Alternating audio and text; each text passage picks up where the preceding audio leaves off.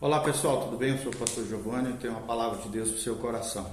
Nós, nós, nós estamos na nossa série de estudos escatológicos, onde nós estamos tratando acerca de Israel na tribulação, falamos um pouquinho sobre a mulher de Apocalipse 12, falamos também sobre as duas testemunhas do período tribulacional e qual é o ministério que elas vão exercer. Agora nós vamos falar também, falamos também sobre a cegueira que vai ser retirada do povo de Israel e agora nós vamos falar sobre os gentios na tribulação. Como é que Deus vai tratar com os gentios, ou seja, aqueles que não são judeus por, por descendência, né, no período tribulacional? E nós vamos falar um pouquinho sobre isso. Esperamos de alguma maneira estar contribuindo para o seu crescimento espiritual. Que Deus te abençoe, que a graça de Deus venha sobre a tua vida em nome de Jesus. Continue conosco.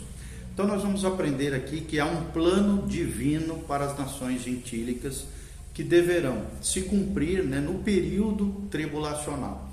Grande parte das profecias dedica-se a esse assunto, o qual, obviamente, precisa ser desenvolvido aqui para que formemos uma nítida ideia dos acontecimentos no período tribulacional.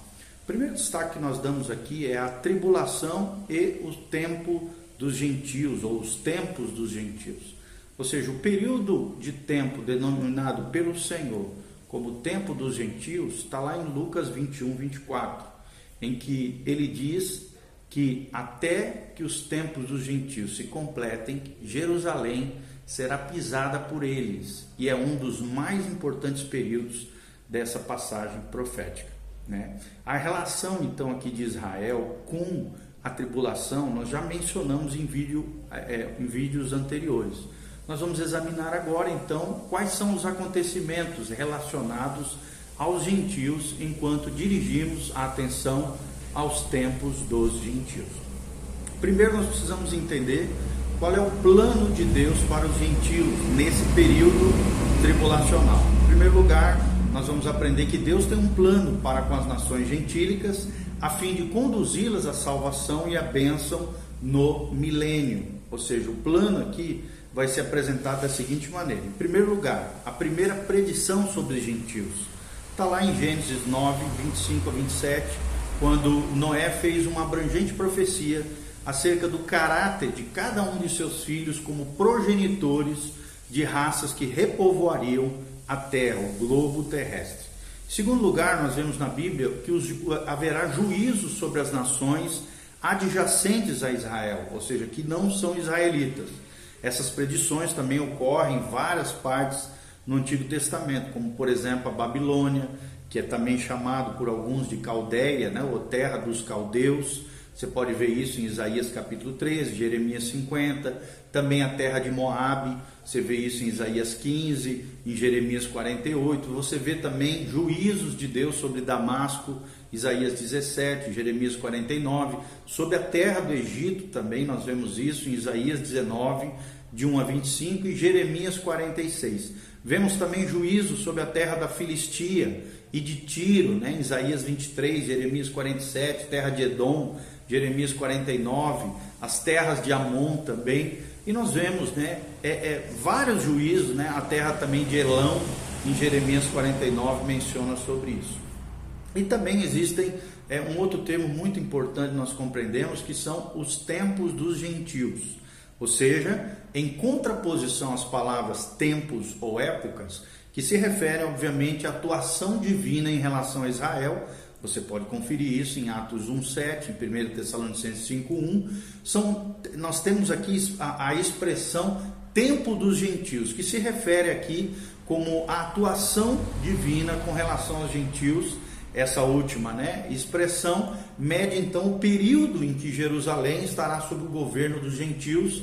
A medida dos tempos dos gentios chega aproximadamente aqui a 560 anos. Esse período, no entanto, é interrompido pelo, por aquilo que nós chamamos de era da igreja, que por não ter duração identificada acaba introduzindo um elemento de indefinição sobre quando terminará o tempo dos gentios. No entanto, fica aqui né, bem claro que os tempos dos gentios já estão completos, com exceção, obviamente, dos sete anos que serão experimentados imediatamente após a retirada da igreja, o arrebatamento aqui, e o acontecimento que fecha essa era que a gente chama de era intercalar, ou um parêntese profético, segundo a palavra de Deus.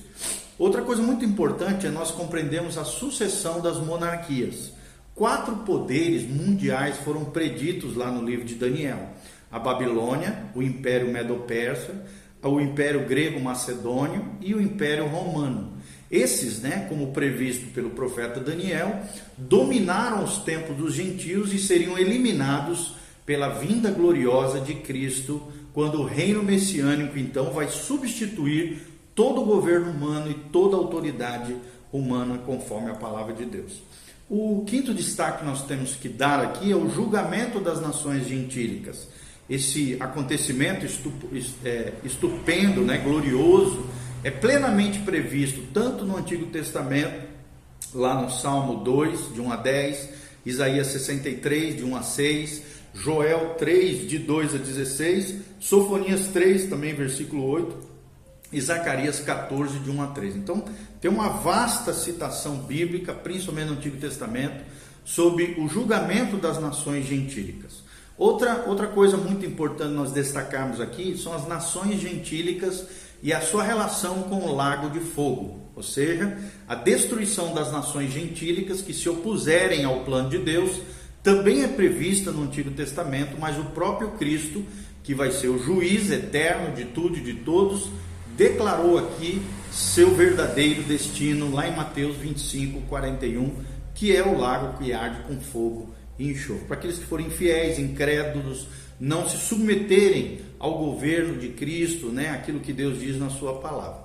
E sétimo destaque que nós queremos dar são as nações gentílicas e o reino, ou seja, o reino milenial. A profecia também prevê a porção que os gentios terão no reino de Israel. Você pode conferir isso em Isaías 11, capítulo 10, Isaías 42, 1 e 6, Isaías 49, versículo 6, versículo 22 e os capítulos inteiros, 60, 62 e 63. Nós vemos também uma revelação posterior dessas nações gentílicas e o reino milenial, como afirma também o Evangelho de Mateus 25, de 31 a 40, onde afirma a entrada aqui de gentios no reino pela autoridade do rei, o rei aqui Jesus, conforme predeterminado pelo Pai desde a fundação do mundo. Ok? Outra coisa muito importante nós destacarmos aqui é a duração do tempo dos gentios. Quando nós falamos do tempo dos gentios, nós precisamos entender que esse tempo fora, foi determinado, foi definido pelo Senhor como um período no qual Jerusalém estaria sob o domínio de autoridades gentílicas, conforme nós vemos em Lucas 21, 24. E esse período começou desde o cativeiro babilônico, quando Jerusalém aqui cai nas mãos dos gentios, e continua até hoje e prosseguirá durante a tribulação, era na qual os poderes gentílicos aqui serão julgados e o domínio gentílico terminará então na segunda vinda do Messias a essa terra em grande poder, glória e graça. Scofield né, define da seguinte maneira os limites temporais. Ele diz o seguinte na sua Reference Bible, ou que a gente chama em português na Bíblia de referência ou de estudo, Scofield. Ele diz assim: os tempos dos gentios são aquele longo período que se inicia do cativeiro babilônico de Judá sob Nabucodonosor e termina então com a destruição do poder gentílico mundial, aqui governado e liderado pelo anticristo que é o que Daniel chama lá no capítulo 2, 34, 35 e 44, que fala da pedra cortada sem auxílio de mãos que será destruída, que irá destruir esses governos humanos. Ou seja, a vinda do Senhor em glória também é mencionada em Apocalipse 19, 11 e 21, até quando Jerusalém estará politicamente sujeita então a esse governo gentílico, conforme Lucas 21, 24. Outra coisa muito importante é nós entendermos o decurso dos tempos dos gentios. A descrição mais completa desse período é dado lá pelo profeta Daniel. É, e um teólogo chamado Dennett, ele descreve o seguinte: o que, que nós temos aqui em Daniel? O que nós temos é o curso e o caráter dos poderes gentios desde a destruição de Jerusalém até a aparição de Cristo, junto com a oposição, junto com a posição do remanescente e os sofrimentos do povo judeu.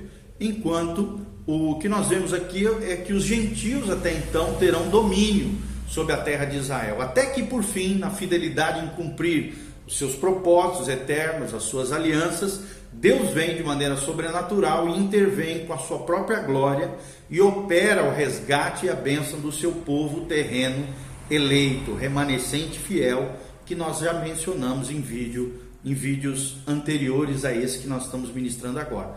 Isso você pode ver na obra Daniel the Prophet ou Daniel Profeta de Edward Dennett, que mencionou isso que nós estamos falando.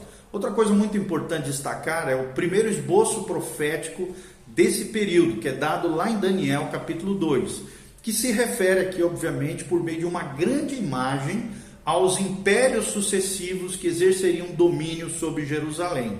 Sobre isso, Schaeffer, o grande teólogo, Schaeffer, na sua obra Teologia Sistemática, no tomo 4, na página 333, ele diz que são previstos cinco domínios mundiais sucessivos, quatro deles representados pelas partes da imagem, e o quinto é aquele que surgirá sobre os destroços, ou seja, sobre os pés que terão a parte de barro e outra parte de ferro, né, os destroços dos outros quatro reinos quando vier aqui o julgamento de Deus. O quinto é diferente porque será estabelecido por Deus no céu e é eterno na sua duração.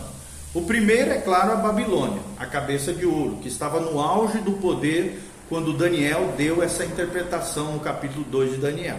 O segundo era a Medo-Persa, reino de, de, que Daniel também testemunhou.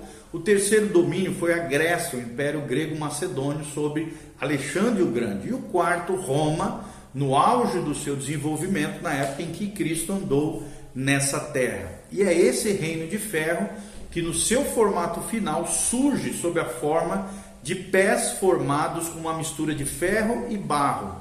Aqui, claro, o reino do anticristo, que na época dos pés e do barro aqui, a pedra atingirá então essa estátua, destruindo todos os governos humanos é, é, vamos dizer assim, que se findaram e que se findarão aqui com o governo de, de, do anticristo sobre a terra. E aí então reina, entra o milênio de Cristo e o reino milenial, que perdurará literalmente por mil anos sobre a terra, Cristo governando e reinando a partir de Jerusalém. Segunda referência profética importante nós pensarmos, quando nós estamos falando sobre o período dos gentios, né? é desse período é dado lá em Daniel capítulo 7.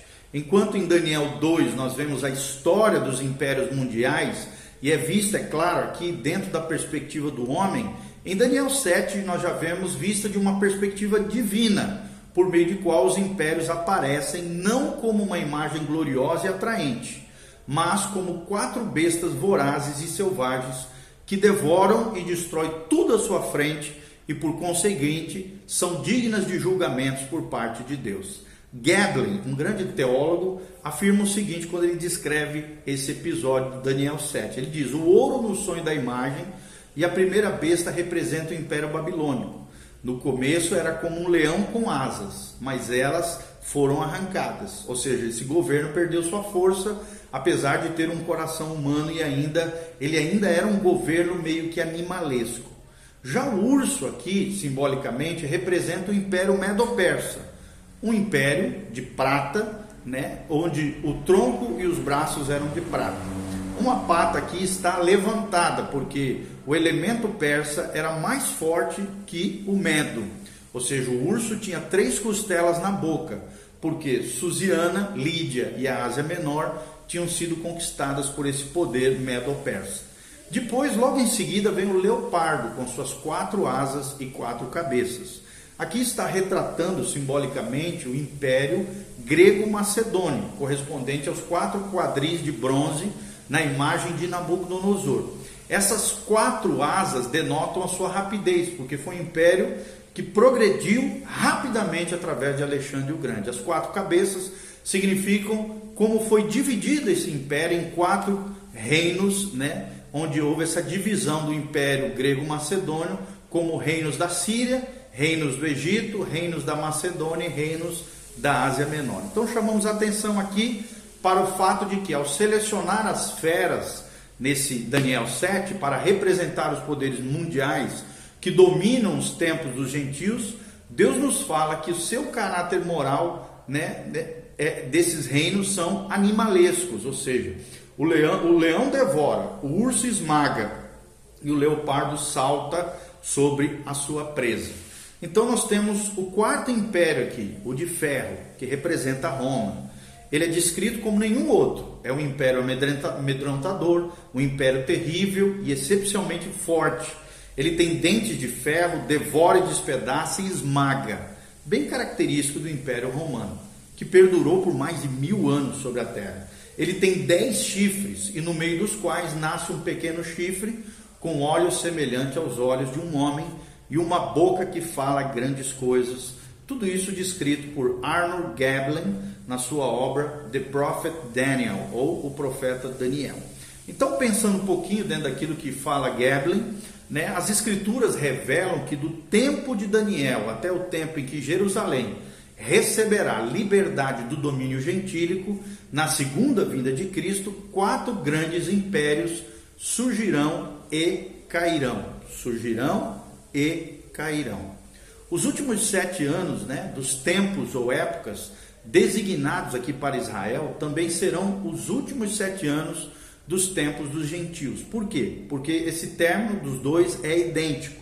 Ou seja, segundo a profecia de Daniel 9, 24 a 27, a tribulação deve então ser a época final no desenvolvimento do plano dentro dos tempos dos gentios. Logo então, o plano esboçado para os gentios terá forte influência sobre o plano escatológico. Então, com base nos capítulos de Daniel, né, anteriormente aqui mencionados, ocorrerá o seguinte: ocorrerá uma reorganização das nações aqui para constituir a forma final do quarto império mundial, e esse império será ferido pela pedra, pedra aqui de Daniel 2:35. Será composto de dez partes diferentes, conforme Daniel 2:33 e Daniel 7:7 terá uma cabeça que, ao ascender, vai fazer cair três das cabeças de estado já existentes, conforme as profecias de Daniel 7,8.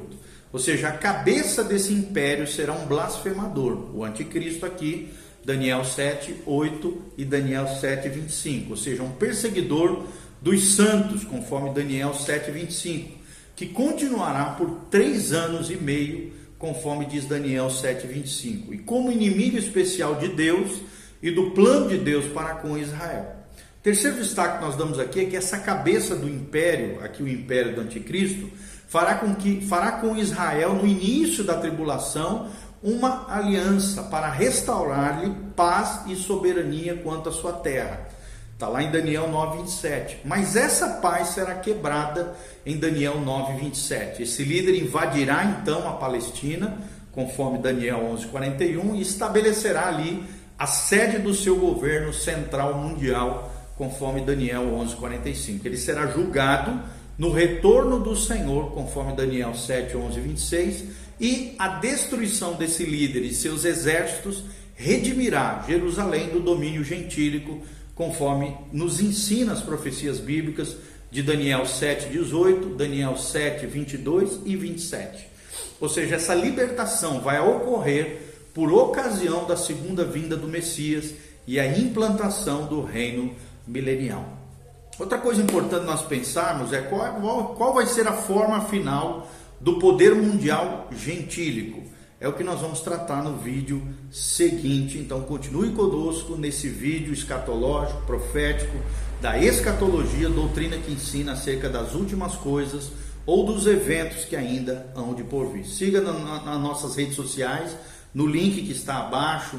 Você quer semear na nossa vida, ministério, igreja, nós temos ali os links, as opções para que você faça isso.